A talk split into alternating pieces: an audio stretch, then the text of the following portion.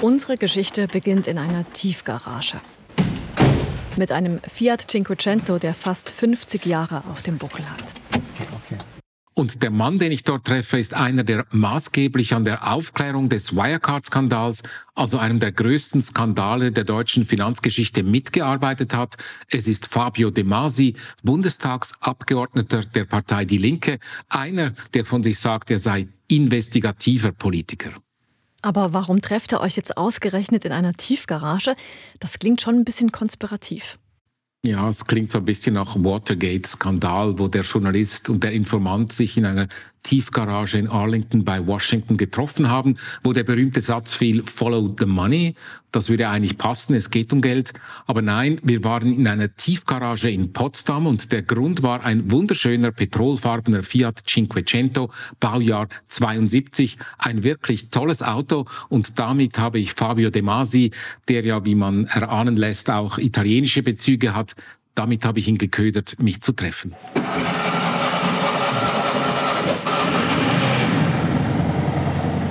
So klingt der Fiat Cinquecento also. Und zu De Masi muss man noch dazu wissen, um ihn ist man in Deutschland letztes Jahr und ja auch die letzten Monate kaum drum herum gekommen. Er war oft im Fernsehen zu sehen, stand vor den Kameras Red und Antwort als einer der wichtigen Aufklärer im Wirecard-Skandal. Und ausgerechnet jetzt, auf dem Höhepunkt seines Erfolgs, auch das ist wichtig, hörte plötzlich auf kandidiert nicht mehr für den Bundestag. Und du, Peter, hast ihn eben getroffen und mit ihm ja vermutlich über seinen überraschenden Entscheid gesprochen, aber sicher auch über diese riesige Wirecard-Geschichte und darüber, was da eben seiner Meinung nach in der deutschen Politik falsch läuft. Genau, das waren die zwei Punkte, die mich fasziniert haben. So ein Skandal wie Wirecard, wo alle Kontrollmechanismen versagt haben, wir werden noch darüber reden, das ist nicht, was man eigentlich mit Deutschland in Verbindung bringt. Und da hinzuschauen, das ändert dann auch unser Deutschlandbild. Und dass ein Politiker, der sich gerade eben erst einen großen Namen gemacht hat, auf die große Bühne gesprungen ist, genau dann aufhört, das ist auch nicht alltäglich. Das macht die Sache spannend. Und da habe ich Demasi angeschrieben, gefragt, ob ich ihn treffen kann. Da gab es zuerst mal keine Antwort. Dann bin ich auf seine Homepage und habe gesehen, dass er auf einer Foto in einem Cinquecento posiert. Dann habe ich ganz spontan eine Mail nachgeschickt und geschrieben, ich würde ihn gern nicht in seinem Büro, sondern in, auf einer Spritztour in diesem Fiat interviewen. Und da gab es dann plötzlich, und zwar sofort eine Antwort. Und ich lese vor, was er geschrieben hat. Ich mache alles, wenn Sie den Fiat besorgen. Oha, und das hast du dann auch getan? Genau, das habe ich dann gemacht. Ich habe einen alten Fiat in Potsdam gefunden. Wir sind da dahin gefahren und haben uns von einem besorgten Besitzer instruieren lassen, damit wir sein Auto nicht kaputt fahren. Das Fahrzeug ist 50 äh, Jahre alt.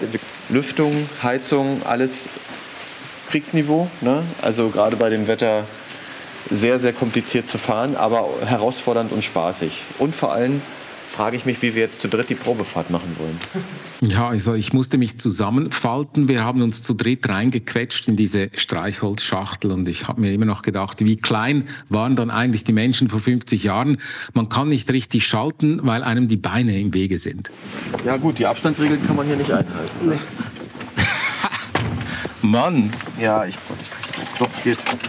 Man hat halt jetzt auch gar keine Chance, sich im Auto zu bewegen. Ne? Das klingt schon recht abenteuerlich, aber du hast offenbar und hörbar deinen Humor behalten. Ja, und vor allem das richtige Problem, das kam erst nachher. Es gibt nämlich kein synchronisiertes Getriebe bei diesem Auto. Man muss mit Zwischengas sanft runterschalten. Aber Demasi, der coole Aufklärer von Wirecard, blieb auch auf der Straße cool, auch wenn der eine oder andere Autofahrer ungeduldig wurde. Ja, ja, ja. ja, ja. Kann ich auch. Italienisches Auto, nicht mit mir. Italienisches Auto, nicht mit mir. Und Dazu kam noch mehr an Problemen. Es gab nur einen winzigen Rückspiegel und auf der Fahrerseite nur noch einen winzigeren Seitenspiegel und damit mussten wir durchkommen. Ich habe halt, wie gesagt, nur diesen einen Spiegel und ich brauche dann Ihre Hilfe. Ja. Aber auch das war noch nicht alles an diesem Setting. Es hat an diesem Tag buchstäblich Katzen geregnet, nur einmal geregnet und die Scheibe auf der Fahrerseite, die ließ sich nicht mehr hochkurbeln. Es hat reingeregnet, man hat nichts gesehen. Ich habe versucht, die Scheibe zu putzen. Können Sie mal wischen. Äh, kurz. Das war also das Setting unseres Interviews. Wir haben also versucht, neben den wirklich wichtigen Dingen wie diesen Cinquecento durch die Sinnflut nach Berlin zu steuern, äh, zu verstehen, wie dieses Deutschland 2021 tickt.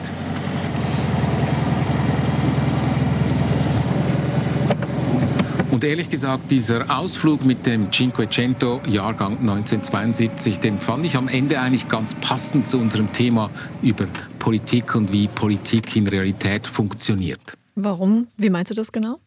Also die Umsetzung von Visionen in reale Politik. Also wir haben ja von den Grünen, von ihren Visionen über Klimaneutralität gesprochen. Also wenn man das um setzen will in der Politik, dann ist das so ein bisschen wie Schalten ohne synchronisiertes Getriebe. Schaltung ist ein bisschen eigen, aber gewöhnt man sich dran. Ja, dann runterschalten, das ist das Zwischengas. Genau, genau. So, das hat jetzt ein bisschen gewumst, aber das ist okay. Das hat jetzt ein bisschen gerumst im Getriebe, so wie in der Politik ja auch oft. Und darum geht es quasi in dieser Podcast-Episode. Nachdem wir in Folge 1 mit Menschen geredet haben, die sagen, was in Deutschland gut läuft und was nicht und was sie von der Politik fordern, dann in Folge 2 Menschen gehört haben, die Visionen umsetzen wollen, wechseln wir jetzt die Perspektive und schauen uns die Seite der Politik selbst an. Wir erzählen in Folge 3, wie es ist, in Deutschland Politik zu machen und wie gut oder weniger gut Erneuerung in dem Land möglich ist. Dazu haben wir eben den spannenden, aber in der Schweiz weitgehend unbekannten Politiker De Masi ausgewählt. Einer, der in Deutschland einen kometenhaften Aufstieg gemacht hat und jetzt plötzlich aufhört. Das ist die Podcast-Serie Der Deutschland-Check von SRF Hotspot. Folge 3: Probleme im politischen Getriebe. Wir, das sind Peter Vögeli, er ist seit sechs Jahren unser Deutschland-Korrespondent. Ich bin Susanne Stöckel, ich begleite euch durch den Podcast und bringe hier und da auch meine Perspektive mit ein. Ich bin in der ehemaligen DDR geboren, im Vereinigten Deutschland aufgewachsen und dann in die Schweiz gezogen. No risk, no fun. Oh, jetzt muss ich aufpassen, dass ich nicht geblitzt werde. Was mache ich jetzt? Rechts. Okay. Sie schicken mich immer rechts, dabei sind Sie immer mit einem linken Abgeordneten unterwegs. Genau, das ist Fabio De Masi, 41, linker Abgeordneter, Sohn eines italienischen Gewerkschafters und einer deutschen Lehrerin. Er studierte Volkswirtschaft, zog nach Berlin wegen der Liebe, putzte dann dort am Sonntagmorgen die Partyklose in einem Elektroclub im Prenzlauer Berg, jobbte auch ein bisschen auf dem Bau. Dann 2014 ins Europaparlament. Er war dort bei bekannten Finanzskandalen wie den LuxLeaks oder den Panama Papers an den Untersuchungen beteiligt, kam 2017 in den Bundestag und dann kam der 25. Juni 2021 im Bundestag. Das war quasi Höhepunkt und zugleich Abschied von Demasi aus der Politik. An diesem 25. Juni 2021 debattierte der Bundestag den Wirecard-Skandal im Plenum. Wirecard, dieser True Crime Made in Germany, ist der größte Börsen- und Bilanzskandal der Nachkriegsgeschichte. Es ist aber auch ein Lobbyismusskandal. Es ist ein Geldwäscheskandal. Und ja, ich bin nach wie vor der Überzeugung, es ist wahrscheinlich auch ein Geheimdienstskandal. So hat De Masi die Erkenntnisse des Parlamentarischen Untersuchungsausschusses, die auf 4500 Seiten gesammelt sind, zusammengefasst. Und für uns nochmal kurz zusammengefasst, Wirecard, das war ein Zahlungsanbieter im Internet, der in der Frühphase des Internets in den 1990er Jahren mit der Zahlungsabwicklung von Online-Glücksspielen und Pornografie groß wurde und danach, als man mit dem Internet wirklich viel Geld machen konnte, in Zeiten von Zalando und Amazon, als Zahlungsabwickler und Finanzdienstleister richtig viel Kohle machte. Er wurde zu einem Star am Börsenhimmel. Wirecard war zeitweise das wertvollste deutsche Unternehmen an der Börse. Sogar die Kanzlerin Angela Merkel lobbyierte in Peking für Wirecard. Aber alles war fake. Im Juni 2020 brach das kriminelle Konstrukt zusammen. 1,9 Milliarden Euro, ein Viertel der Bilanzsumme waren fingiert. Warnungen hat es zwar früh gegeben, doch die deutsche Finanzaufsicht, der Aufsichtsrat, der Wirtschaftsprüfer Ernst Young, die Politik, also der Finanzminister Scholz und der Wirtschaftsminister Altmaier, die dafür zuständig sind, alle hatten alle Warnungen in den Wind geschlagen. Über 20 Milliarden Euro Börsenwert wurden über Nacht in Konfetti aufgelöst. Kleinanlegerinnen und Kleinanleger haben ihre Ersparnisse verloren. Und das hatte Folgen, konkrete Folgen. Da steckte das Geld zum Beispiel von Kleinanlegern drin. Da sind Leute dabei, die jetzt um 5 Uhr morgens aufstehen müssen und eine doppelte Schicht einlegen müssen, weil ihre Familienersparnisse vernichtet wurden. Also die einen haben eine doppelte Schicht eingelegt. COO Jan Marschalek konnte fliehen, möglicherweise mit Hilfe ausländischer Geheimdienste. Der Vorstandsvorsitzende von Wirecard, Markus Braun, ist im Gefängnis. Die Justiz und die Politik versuchen den Fall aufzuarbeiten. Wie gesagt, 4500 Seiten dick ist der Bericht des Untersuchungsausschusses im Bundestag, also die politische Seite. Und es war, äh, salopp gesagt, eine interessante Boygroup, die vor allem Dampf machte.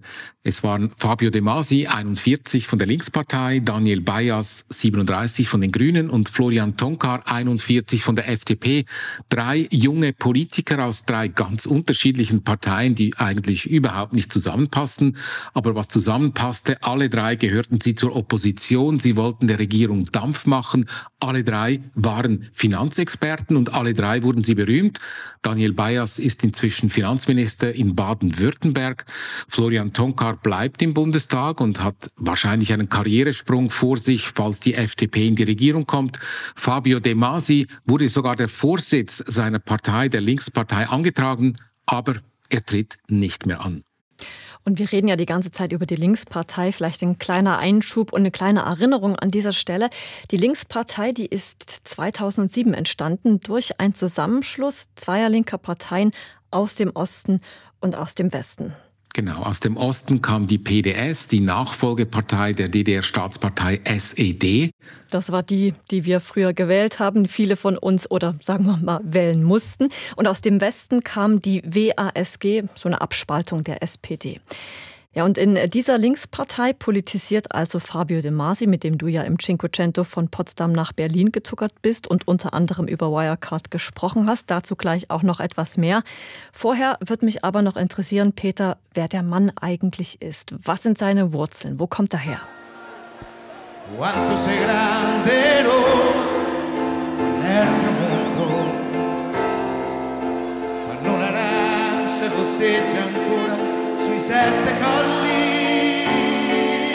Quanto sei bella Roma, hier gesungen von Antonella Venditti, ist ein Lieblingssong von De Masi und es ist klar, seine Wurzeln, die liegen teils in Italien, teils in Deutschland. Und man muss auch sagen, die Voraussetzungen für so eine große Politkarriere, wie er hingelegt hat, die waren eigentlich ihm nicht in die Wiege gelegt.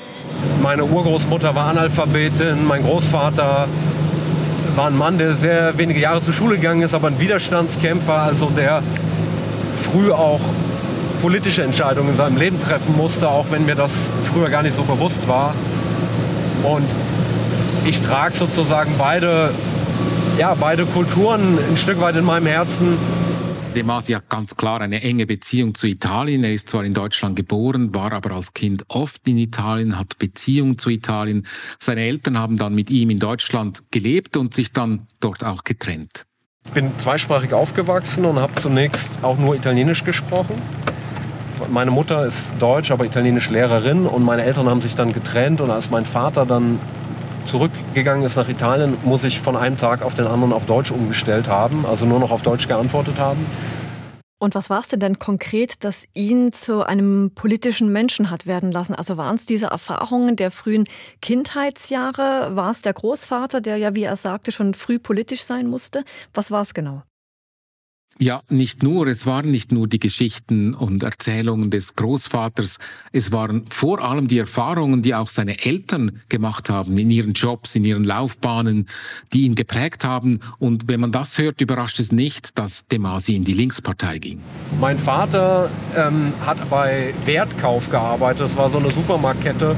Das war natürlich für ihn sehr unbefriedigend. Er war der Erste in meiner Familie, der studiert hat. Und das war, glaube ich, auch Teil der Gründe, warum er sich nicht wohlgefühlt hat und dann zurückgegangen ist. Ja. Ähm, und dann hat er für eine Gewerkschaft gearbeitet später und Rentenversicherungsansprüche von sogenannten früheren Gastarbeitern abgeklärt und ihnen geholfen. Ganz tragische Geschichten, also Leute, die ihr Leben lang da arbeiten, aufs kleine Häuschen hingespart haben in Italien, zurückgegangen sind, tot umgefallen sind, weil sie die ganze Lunge voll Teer hatten.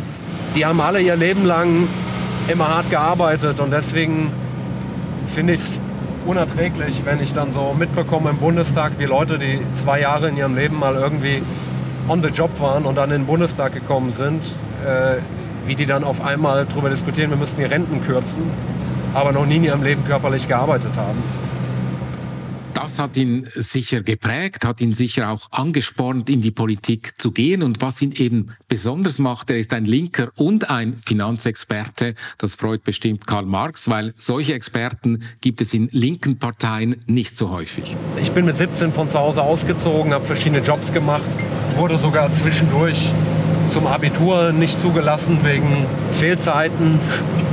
Ich habe dann später sozusagen mich sehr reingekniet im Studium und bin dann im Bundestag gelandet. Und äh, immer wenn ich an Schulen war und die Leute gefragt haben, wie wird man eigentlich Bundestagsabgeordneter, habe ich dann gesagt, erstmal nicht zum Abitur zugelassen werden. Oh, oh. Entschuldigung. So, jetzt habe ich zu früh geschaltet. Da macht die Cinquecento-Schaltung wieder ein bisschen Probleme. Ähm, apropos Fehlschaltung, und da kommen wir wieder zurück zur aktuellen Politik.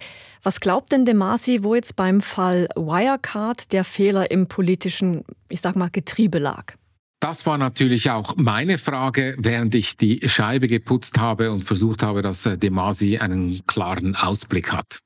Der Skandal hat zum Beispiel gezeigt, dass in deutschen Aufsichtsbehörden Mitarbeiter, die für die Aufsicht über das Unternehmen zuständig waren, mit Wirecard-Aktien äh, gehandelt haben. Und das ist einfach in anderen Ländern zum Beispiel undenkbar. Und das zeigt, dass wir vielleicht manchmal weniger arrogant sein sollten. Man hätte das an vielen Ländern erwartet, aber jetzt nicht unbedingt zuerst hier. Ja, das hat der Wirtschaftsminister Peter Altmaier gesagt. Das ist aber leider ähm, ein sehr oberflächlicher Blick. Das sollte er als Wirtschaftsminister besser wissen. Also ich bin 2014 ins Europäische Parlament und als ich 2017 in den Bundestag gewechselt bin, war eine meiner ersten Anfragen zur Anti-Geldwäschebehörde FIU, die eben zehntausende Geldwäsche-Verdachtsmeldungen unbearbeitet hat liegen lassen. Die haben sich da gestapelt, die wurden händisch per Faxgerät übermittelt und von ähm, Langzeitarbeitslosen teilweise bearbeitet die Landeskriminalämter haben die Hände über dem Kopf zusammengeschlagen und äh, wir hatten auch den Siemens- und den VW-Skandal.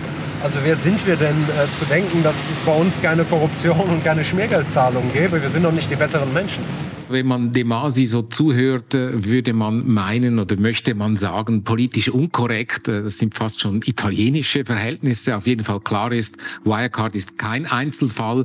Denken wir nur an die, den Abgasbetrug in der Automobilbranche. Also Wirecard zeigt strukturelle Probleme in Deutschland einmal mehr.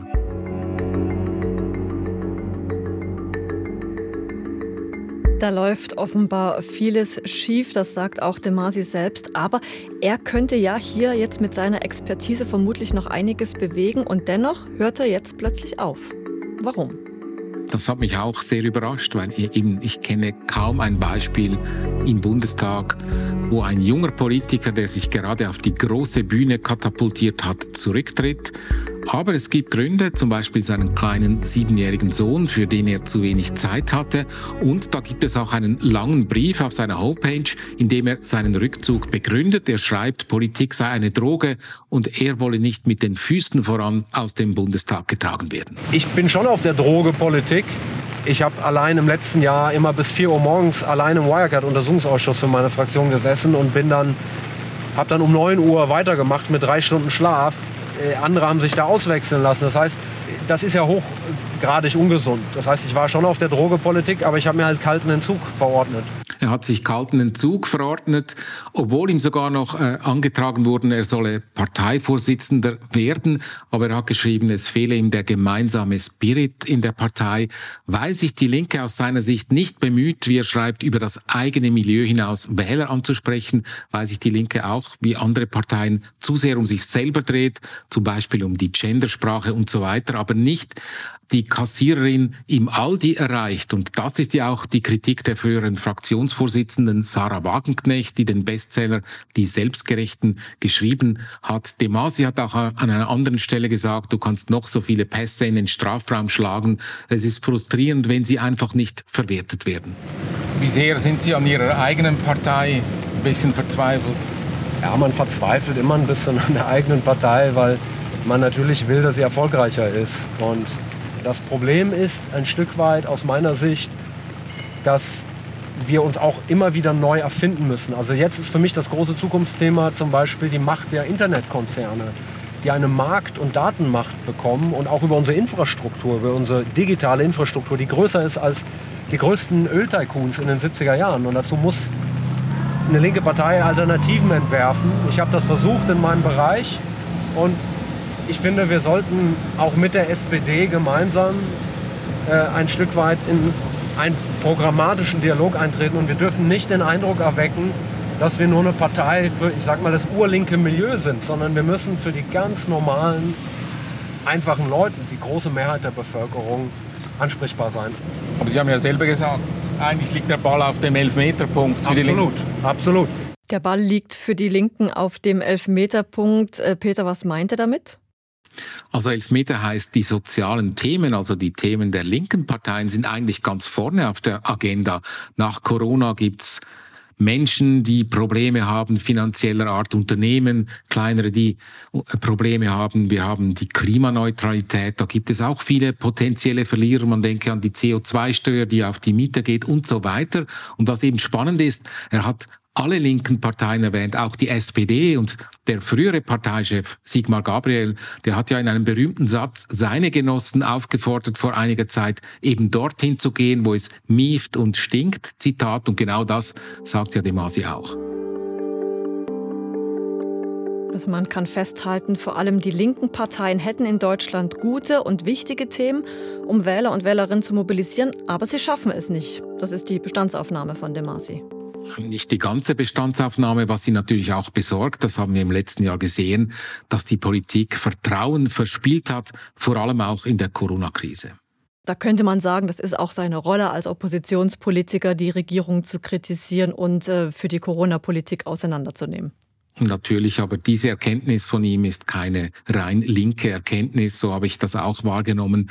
Und umgekehrt, seine Partei ist ja davon auch betroffen. Seine Partei verliert direkt Wähler an die AfD. Ich glaube, der Punkt ist, viele Leute haben die Maßnahmen mitgetragen, aber sie erwarten dann auch, dass es einen Staat gibt, der, ich sag mal, ähm, seine Hausaufgaben macht. Also, dass wir uns jetzt wieder im Fußballstadion besaufen können, aber anderthalb Jahre nach der Pandemie die Situation an den Schulen eine Katastrophe ist, äh, die Bildungsungerechtigkeit, ja, die steigt. Wir, wir züchten da eine kaputte Generation an, an Kindern, die sagen, nicht die Unterstützung zu Hause haben. Und dass ich da alles dran setzen muss, zuallererst die Situation in den Schulen doch zu regeln, mit Luftfiltern und ähnlichem. Und ich würde mir wünschen, dass wir sagen, ja, wir müssen Solidarität üben, äh, wir müssen uns beschränken, aber dann hat der Staat die verdammte Pflicht, auch seinen Job zu machen und dafür zu sorgen, dass der Impfstoff von der Rampe kommt ähm, und dafür zu sorgen, dass die Schulen ordentlich ausgerüstet sind. Und wenn er das nicht macht, dann geht etwas sehr Wertvolles verloren in der Demokratie, nämlich Vertrauen, auch in die Fähigkeit der Regierung, Krisen zu lösen. Und wenn dann noch sowas wie die Maskendeals draufkommen, also wie in so einer Bananenrepublik, dann, ähm, dann muss ich sagen, äh, dann braucht man sich nicht wundern, wenn die Leute sagen, was ist da los? Er hat hier was ganz Wichtiges gesagt. Wenn die Politik ihre Aufgaben nicht macht, geht Vertrauen verloren. Jetzt mal den Blick nach vorn gerichtet auf die Bundestagswahl 2021. Was bedeutet denn das seiner Meinung nach? Es ist ja eine paradoxe Situation. Es hat ja große Themen, dass die die Menschen politisieren müssten, eben Corona, Hochwasser, Klimaschutz und so weiter. Aber es fehlt an Begeisterung, an Interesse. Die Kandidaten zünden nicht wirklich, obwohl die Ausgangslage ist so spannend wie schon lange nicht mehr, weil rechnerisch gibt es ja mehrere Möglichkeiten für eine Regierungskoalition. Das Rennen ist noch gar nicht gelaufen. Der Marsi ist da also in diesem Interview, das du wohlgemerkt Ende Juni mit ihm geführt hast, sehr pessimistisch und findet, dass sich was ändern muss. Glaubt er denn, dass sich auch tatsächlich was ändern wird? Ja, diese Frage gebe ich gleich direkt an ihn weiter. Ja, natürlich kann Politik immer den Hebel umlegen.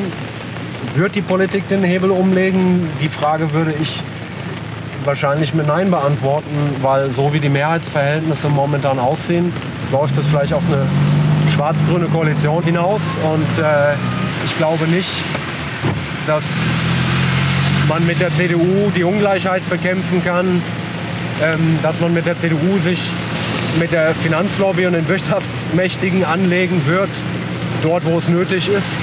Und äh, ich glaube von daher, dass gerade die Linke und die Sozialdemokratie ein äh, überzeugendes Projekt brauchen, wo sie sich auf ein paar Kernthemen besinnen, wo sie wirklich große Mehrheiten in der Bevölkerung haben.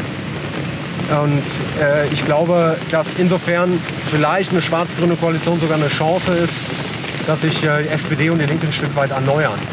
So, fahre ich jetzt hier geradeaus weiter? Ja. ja. Okay. Es regnet hier immer mehr rein, leider. Das, ich hoffe nicht, dass das Auto leidet. Das ist ein wirklich schönes Bild mit dem Regen, wenn wir da ein bisschen weggehen von der Parteipolitik und Deutschland als Ganzes anschauen dann hat sich Deutschland wie viele Länder in den letzten Jahren nicht als wirklich krisenfest erwiesen. Natürlich, die Flüchtlingskrise, Corona, das waren große, das waren neue Krisen, aber im Vergleich zu den Ressourcen, zum Potenzial oder auch zum Anspruch, den Deutschland an sich selbst hat, war das Krisenmanagement aus meiner persönlichen Sicht unbefriedigend. Fehler passieren, aber da war oft auch so ein bisschen eine selbstzufriedene Verwaltung des Mangels. Also ihr habt auf dieser Fahrt mit dem Cinquecento durch den Regen die äh, großen Themen angesprochen und hattet da auch immer wieder zu kämpfen. Wie hast du denn jetzt eigentlich diese Fahrt überstanden? Du bist ja auch nicht wirklich der Kleinste in diesem Mini-Auto auf dem Beifahrersitz. In der einen Hand das Mikrofon, die andere Hand immer wieder an der Scheibe zum Wischen. Ähm, wie ist es dir da gegangen? Ja, es war eine lustige Situation. Wir fuhren da und Demasi hat gesagt, ich sehe nichts, muss ich links abbiegen, rechts und was soll ich tun? Und dazwischen habe ich gefragt, wie ist eigentlich Deutschland, in welchem Zustand ist das Land, was ist mit Wirecard? Und dann hat Demasi gesagt, Moment, äh, muss ich links oder rechts? Das war echt lustig. Es kam immer wieder die profane Wirklichkeit dazwischen, äh, zwischen die großen Fragen, aber am Schluss haben wir es geschafft. Wir hatten auch beide Spaß und sind am Ende wohlbehalten, aber nass am Reichstag geendet. Und du hast ja schon ab und zu angesprochen, ähm, der Masi will jetzt was Neues machen. Was genau hat er denn vor? Das habe ich gefragt tatsächlich, das wollen natürlich alle wissen. Also er wirkt an einem Film über Cum-Ex Finanzkriminalität mit, er schreibt ein Buch, eine Zeitungskolumne. Und, das finde ich sehr spannend, er möchte Abgeordnete zum Beispiel in Entwicklungsländern bei der Aufklärung von Finanzskandalen beraten. Er hat auch gesagt, es gibt einige im Bundestag, die ihn beneiden, die sagen, ich könnte mir das gar nicht mehr leisten, aber er hat seine Bildungskredite getilgt, er hat kein Auto, nur ein Rennvelo, er wohnt zur Miete, er ist noch jung, er schließt nicht mal aus, dass er vielleicht in die Politik zurückkehrt, aber er möchte jetzt doch mal was anderes machen. Also er ist bereit für die Erneuerung. Er packt jetzt noch mal neue Projekte an und ich mache da jetzt mal den äh, ganz großen Bogen. Ist denn auch Deutschland bereit für Erneuerung? Was ist deine Einschätzung?